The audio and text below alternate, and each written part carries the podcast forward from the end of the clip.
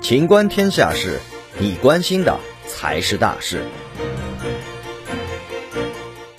收官战三比零完胜美国队，中国女排结束世界联赛征程。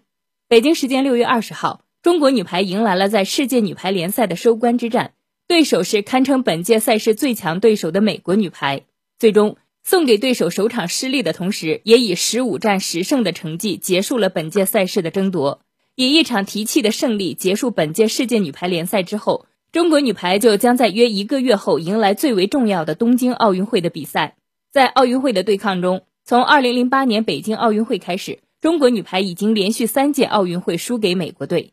在东京赛场，中国女排剑指卫冕，而战胜美国队将是球队在比赛过程中的一个小目标。本期节目到此结束，欢迎继续收听《秦观天下事》。